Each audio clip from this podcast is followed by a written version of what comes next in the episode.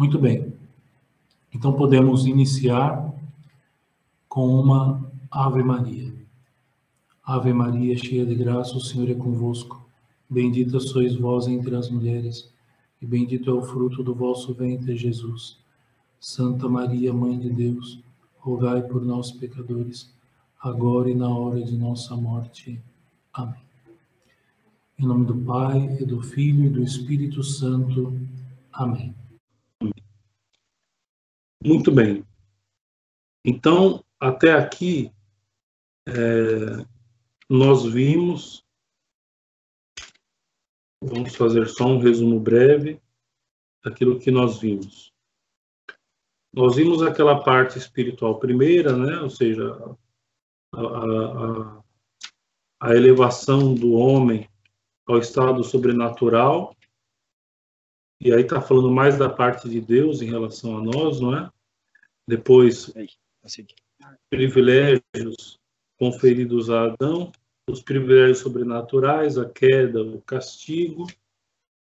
É, por último, nós vimos a redenção, seja, tudo, tudo da parte de Deus é para nós. Os efeitos da redenção em nós, então, ou seja, sempre da parte de Deus para nós. Agora, a partir do capítulo 2, quando nós falar, falamos natureza, vamos falar da natureza da vida cristã, nós estamos falando agora de nós, não é? Lógico que ainda vai ter aquele efeito de Deus em nós, mas vai ser cobrado algo de nós. Ou seja, que, qual é a nossa parte é, dentro do papel da, da nossa salvação? Da nossa redenção, qual é a nossa parte, qual é o nosso papel. É, em, outras, em outras palavras, a pergunta que, que se responde, deve ser respondida é a seguinte: como sermos santos? Como é que nós podemos ser santos? E a gente pode colocar várias situações, os dias de hoje, a situação difícil em que vivemos nos dias atuais, enfim, a propensão mais fácil ao pecado, a concupiscência. Mas ainda assim fica a pergunta: como ser santo? A regra ela é sempre a mesma. Seja, de tempos, os tempos mudam, os tempos evoluem, as coisas passam. É, nós vivemos num tempo diferente de 100 anos atrás. Isso é lógico. É, 200 anos atrás era uma outra época. Não é? Agora, as regras espirituais, elas não mudam, elas são sempre as mesmas. Então, nós vamos ter sempre a, tríplice concupiscência, atrapalhando a nossa vida cristã, e nós temos, por outro lado, uma batalha que deve ser que deve que deve ser que deve ser é, é, imposta aguerridamente sobre cada um de nós contra a tríplice concupiscência. Então, nós estamos nesse meio aí. Os tempos, os tempos mudaram, de fato. Não, não tinha internet há 100 anos atrás. Mas o pecado, a tríplice concupiscência existiam do mesmo jeito. E os remédios espirituais eram os mesmos, é, eram, eram os mesmos daquela época, os que são hoje. Essas coisas não mudam. Por isso nós podemos estudar um livro de ascética mística, que foi escrito no século XIX, e aplicarmos para a nossa vida nos dias de hoje, porque essas coisas são imutáveis. Isso não muda. Pode ter mais facilidade hoje em dia para certas coisas, mas é a mesma tríplice concupiscência que age contra nós, que quer nos afastar da vida de Deus, da vida da graça, e nós lutando contra tudo isso. E aí nós esperamos, é, com o estudo do Tanquerê, né, ver os meios é, os meios fundamentais que devemos promover na nossa vida para conseguirmos ser vitoriosos no finais e conseguirmos a santidade. Então, começando a leitura do capítulo 2, a natureza da vida cristã. Parágrafo 88. Então, quem tem o livro pode acompanhar aí a vida sobrenatural, visto ser uma participação da vida de Deus, em virtude dos merecimentos de Jesus Cristo, define-se por vezes a vida de Deus em nós ou a vida de Jesus em nós. Essas expressões, tanto uma como outra, né, são exatas. Nós podemos falar tanto vida de Deus em nós como a vida de nosso Senhor Jesus Cristo em nós. Elas são exatas, no entanto, se há o cuidado de as explicar bem, de sorte que se evite qualquer resquício de panteísmo. Então, qual é a ideia do panteísmo? De que Deus está em todas as coisas. Então, tudo que existe, na verdade, são partículas de Deus. Isso é o panteísmo. Então, quando nós afirmamos né, a vida de Deus ou de nosso Senhor Jesus Cristo em nós, é, nós não estamos afirmando que existe o panteísmo, ou seja, essa ideia absurda, aliás, que cada coisa que existe é, faz parte da parte de, é, faz parte de Deus, porque são partículas de Deus. Deus que criou todas as coisas, mas as criou não de qualquer forma. Deus ele coloca parte de si objetivamente, o panteísmo afirma, né? Parte de si em toda a sua criação. Isso é o panteísmo. Então nós devemos podemos usar essas expressões vida de Deus em nós, vida de nosso Jesus Cristo em nós, contanto que é, excluamos qualquer possibilidade de panteísmo. É isso que ele está dizendo aqui. É, efetivamente, nós não temos uma vida idêntica à de Deus ou à de nosso Senhor Jesus Cristo, senão uma semelhança dessa vida, uma participação finita se bem que real. Então, é uma participação real, mas é finita. Ou seja, não é um pedaço de Deus que está em nós. Entende? É uma participação vi na vida divina. Então, são duas coisas diferentes. Quando nós, nós, quando nós dizemos que existe uma partícula de Deus em nós, aí nós, nós pendemos para o panteísmo. Agora, a participação na vida divina, ela é exemplar, então, ou seja, a partir dos por um exemplo apenas, né? A partir dos exemplos que nosso Senhor Jesus Cristo nos deixou, então nós os seguimos, né? E esse seguimento é, da vida de nosso Senhor que é a nossa causa, é a causa exemplar da vida cristã, então, seja, através do seu testemunho, do seu exemplo, nós participamos dessa vida e através também do seu merecimento. Ou seja, através dos sacramentos, nós vamos ver mais para frente, através dos sacramentos nós participamos efetivamente né, na vida de Deus, na vida de nosso Senhor. Mas assim, não é aquela ideia panteísta, ou seja, que existe uma partícula de Deus em nós. Isso não existe. É, Existe, por exemplo, a afirmação, eu ouvi inclusive de muitos santos, de que Deus ele imprime certas características na sua obra. Né? Isso é fato. Né? Quando um artista ele faz uma pintura, ele coloca algo de si na sua obra. Só que esse algo de si que ele coloca não é algo de si no sentido, no, modo, no sentido objetivo, ou seja, não é um pedaço do artista que vai para o quadro não é? mas é uma característica que ele imprime ali em todas as suas obras. Assim Deus, quando cria, quando Deus cria o homem, quando Deus cria todas as coisas, ele imprime sim algo de si, de tal modo Santo Agostinho chega a afirmar que, por exemplo, contemplando a criação, nós podemos chegar a contemplar Deus que criou todas as coisas. Mas veja, isso não é panteísmo. Nós não estamos afirmando que Deus está, que existe uma centelha, que existe um pedaço de Deus em cada coisa criada. Não é isto. É diferente. Bom, seguindo. Podemos, pois, defini-la, ou seja, definir a vida sobrenatural. A vida sobrenatural é uma participação da vida divina conferida pelo Espírito Santo que habita em nós em virtude dos méritos de Jesus Cristo, a qual devemos cultivar contra as tendências opostas. Então, aqui ele faz uma definição geral que ele vai esmiuçar, ele vai explicar ponto por ponto.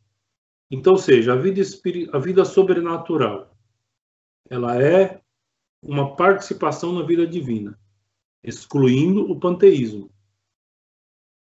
Segundo, conferida pelo Espírito Santo que habita em nós, em virtude dos merecimentos de nosso Senhor Jesus Cristo. E diz aqui que essa vida devemos cultivar. Então, ou seja, ela não, é, não, ela não vem sobre nós como um passe de mágica. Pronto, depois, a partir de um determinado momento, puf, caiu, pronto, eu já tenho uma vida sobrenatural.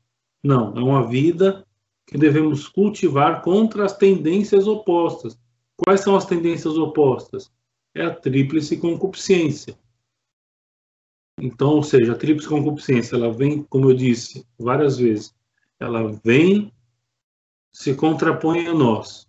E nós, cultivando a vida sobrenatural, nós fazemos frente a essas tendências opostas, que é a tríplice concupiscência. É, pois, fácil de ver que a vida sobrenatural é uma vida em que Deus tem a parte principal e nós a secundária, porque é Deus que age em nós. É Deus, a Santíssima Trindade, também pode-se dizer o Espírito Santo, que vem em pessoa conferir-nos essa vida, pois que só Ele nos pode tornar coparticipantes da sua própria vida. Então, não é algo que nós temos direito, é Deus, é Deus mesmo, em pessoa, que nos confere essa vida, porque somente Ele pode nos tornar coparticipantes da sua própria vida. É, Comunicar-nos-la em virtude dos merecimentos de nosso Senhor Jesus Cristo, ou seja, essa vida é, e essa vida que Ele nos torna coparticipantes, ela nos vem através da em virtude dos merecimentos de nosso Senhor Jesus Cristo. Né? Isso nós já, é, nós já vimos antes, né? Então, ou seja, é por tudo aquilo que nosso Senhor fez por nós, é por causa de tudo aquilo que ele sofreu, padeceu, morreu, é por tudo aquilo, por tudo que ele fez por nós, que nós podemos ter alguma participação né, da vida divina. Ou seja, tudo, tudo, aqui, tudo aquilo que é graça em nós, tudo aquilo que é vida sobrenatural em nós, Deus nos concede em virtude dos merecimentos do nosso Senhor Jesus Cristo. Isso tem que ficar bem gravado na nossa cabeça, nossa inteligência. É sempre em virtude dos méritos do nosso Senhor Jesus Cristo. Né, isso nos ajuda, por exemplo, a não cairmos no orgulho, ou seja, que nós conseguimos por nosso próprio mérito alguma parcela disso. Não. É sempre em virtude dos merecimentos de nosso Senhor Jesus Cristo. Em virtude dos merecimentos de nosso Jesus Cristo, que é então a causa meritória, exemplar e vital da nossa santificação. Então, ou seja, diz aqui que nosso Senhor Jesus Cristo é a causa meritória, porque pelos seus méritos nós somos santificados, exemplar, porque a partir de seus exemplos nós nos santificamos, e vital da nossa santificação.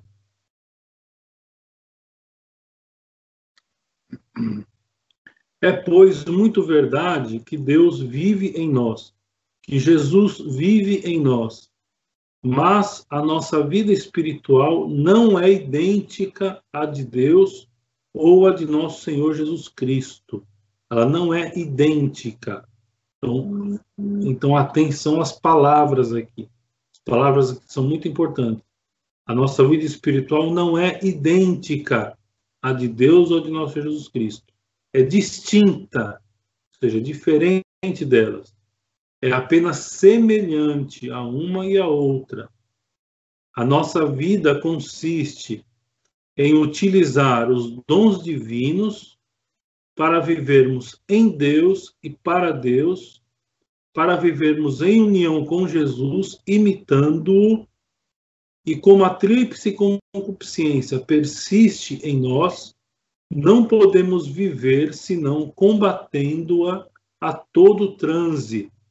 Como, por outro lado, Deus nos dotou de um organismo sobrenatural, temos obrigação de o fazer crescer por meio dos atos meritórios e da fervorosa recepção dos sacramentos. Então, aqui, muita informação. Então, lembra que eu disse para prestar atenção nas palavras. Então, ou seja, diz aqui que essa vida espiritual não é idêntica à de Deus, é distinta, é apenas semelhante. E as palavras são muito importantes. E a nossa vida consiste em utilizar esses dons divinos para progredir cada vez mais a vida espiritual em união com o nosso Jesus Cristo, imitando-o. Então, nosso Senhor, ao passar na Terra, nos deixou muitos exemplos, né, tanto através do seu ensinamento, como através das suas práticas. Então, a meditação dos santos evangelhos é fundamental para que essa imitação de nosso Jesus Cristo seja efetiva. É claro que nós, é, nós temos, por exemplo, santos que nos auxiliam. Vendo a vida do santo, por exemplo, nós vimos, nós podemos ver como que um determinado santo ele agiu conforme a vida de nosso Jesus Cristo, e isso também pode nos estimular. Isso é um fato. Mas a como é que fala? Antes dos santos está nosso, a pessoa de nosso Jesus Cristo. Está os exemplos, antes do exemplo dos santos está, estão os exemplos de nosso Senhor Jesus Cristo. Isso nós temos que ter em mente. E se nós imitamos os santos é porque nós vimos naquele santo que ele conseguiu imitar o nosso Senhor Jesus Cristo. E como o santo ele está muito per, próximo de nós, ou seja, é aquele, é como nós dizemos, né, um ser humano como nós. Então, e ele conseguiu a prática de determinadas virtudes, então nos anima que nós também podemos viver segundo a vida desses santos, que não fizeram nada mais do que imitar nosso Senhor Jesus Cristo. E aqui outra informação. E como a tríplice concupiscência persiste em nós, então até o nosso último respirar, nós vamos ter que enfrentar a tríplice concupiscência. Então isso nós devemos ficar é, ter sempre em mente. Então não adianta nós é, pensarmos ou esperarmos que em algum momento da nossa vida espiritual nós vamos deixar de ser abatidos pela tríplice concupiscência. Isso não vai acontecer. A tríplice concupiscência ela vai fazer como parte da nossa vida. Ou seja, como existe isso, ou seja, como ela vai persistir em nós, nós não podemos viver senão combatendo-a a todo instante, a todo momento. A nossa vida é um combate constante à tríplice concupiscência. Um combate constante.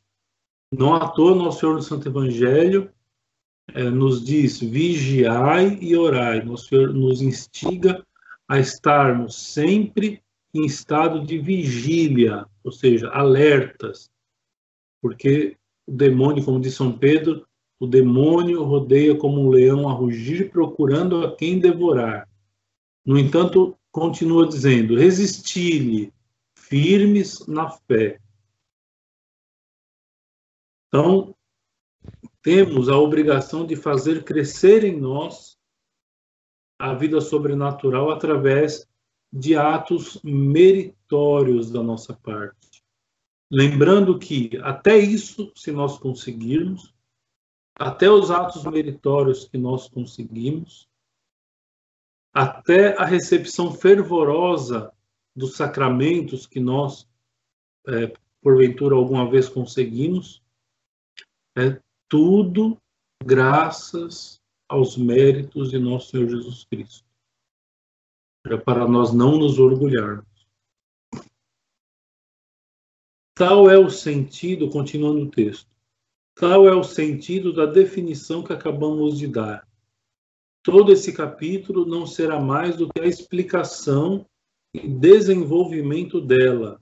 Ao mesmo tempo, iremos tirando conclusões práticas sobre a devoção à Santíssima Trindade, sobre a devoção à Santíssima Virgem e aos santos, conclusões que derivam das suas relações com o Verbo encarnado. Então, ou seja, nós devemos ter devoção aos santos, à Santíssima Virgem Maria, mas essas conclusões elas derivam das relações que esses santos, esses homens, essas santas também mulheres tiveram com nosso Senhor Jesus Cristo, com o Verbo encarnado.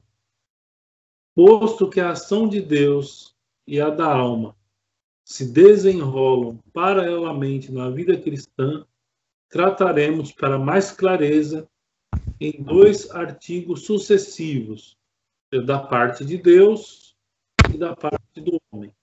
Então, aqui, quem tem o livro aí pode acompanhar que ele fez uma tabelinha de tudo aquilo que, que, que vai ser falado mais para frente.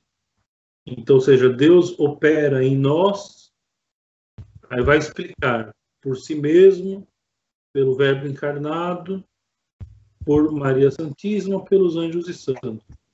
E depois nós vivemos e operamos para Deus, lutando contra a concupiscência, o mundo demônio, santificando as nossas ações, recebendo dignamente o sacramento. Vai explicar cada um desses pontos aqui. Então, nós podemos prosseguir o texto, a leitura do texto, Artigo 1, então, da parte de Deus na vida cristã. É o artigo 1 né, desse capítulo. Deus opera em nós, quer por si mesmo, quer pelo Verbo encarnado, quer por intermédio da Santíssima Virgem, dos anjos e dos santos. Então, parágrafo 1. Artigo 1, parágrafo 1 da parte da Santíssima Trindade. O primeiro princípio, a causa eficiente principal e a causa exemplar da vida sobrenatural em nós é a Santíssima Trindade. E disso o cristão não pode ter nenhuma dúvida. Ou, por apropriação, o Espírito Santo. Ou seja, é, é a terceira pessoa da Santíssima Trindade que faz essa, vamos chamar de interlocução entre o homem e a Santíssima Trindade por completo. E com efeito, conquanto a vida da graça seja obra comum das três divinas pessoas, por ser uma obra adextra, atribui-se, contudo, especialmente ao Espírito Santo, por ser uma obra de amor, e aqui nós lembramos o que nosso Senhor diz no Santo Evangelho: enviarei o Espírito Santo Paráclito, Consolador. Ou seja, é o Espírito Santo que é a ponte, é a ponte da nossa vida espiritual com a Santíssima Trindade.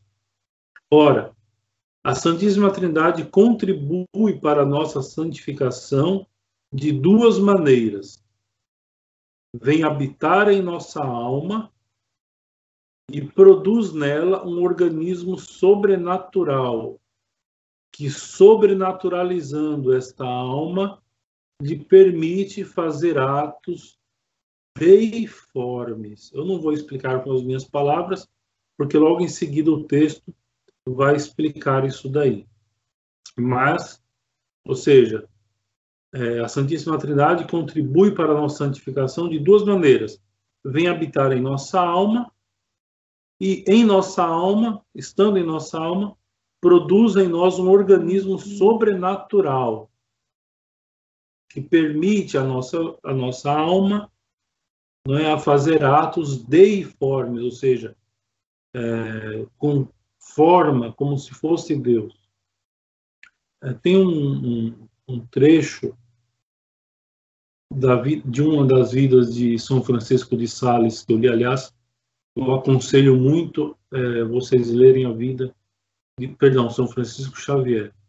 Trecho da vida de São Francisco Xavier, é, as cartas que ele escrevia para Roma, é, do apostolado imenso que ele estava fazendo nas Índias, no Oriente.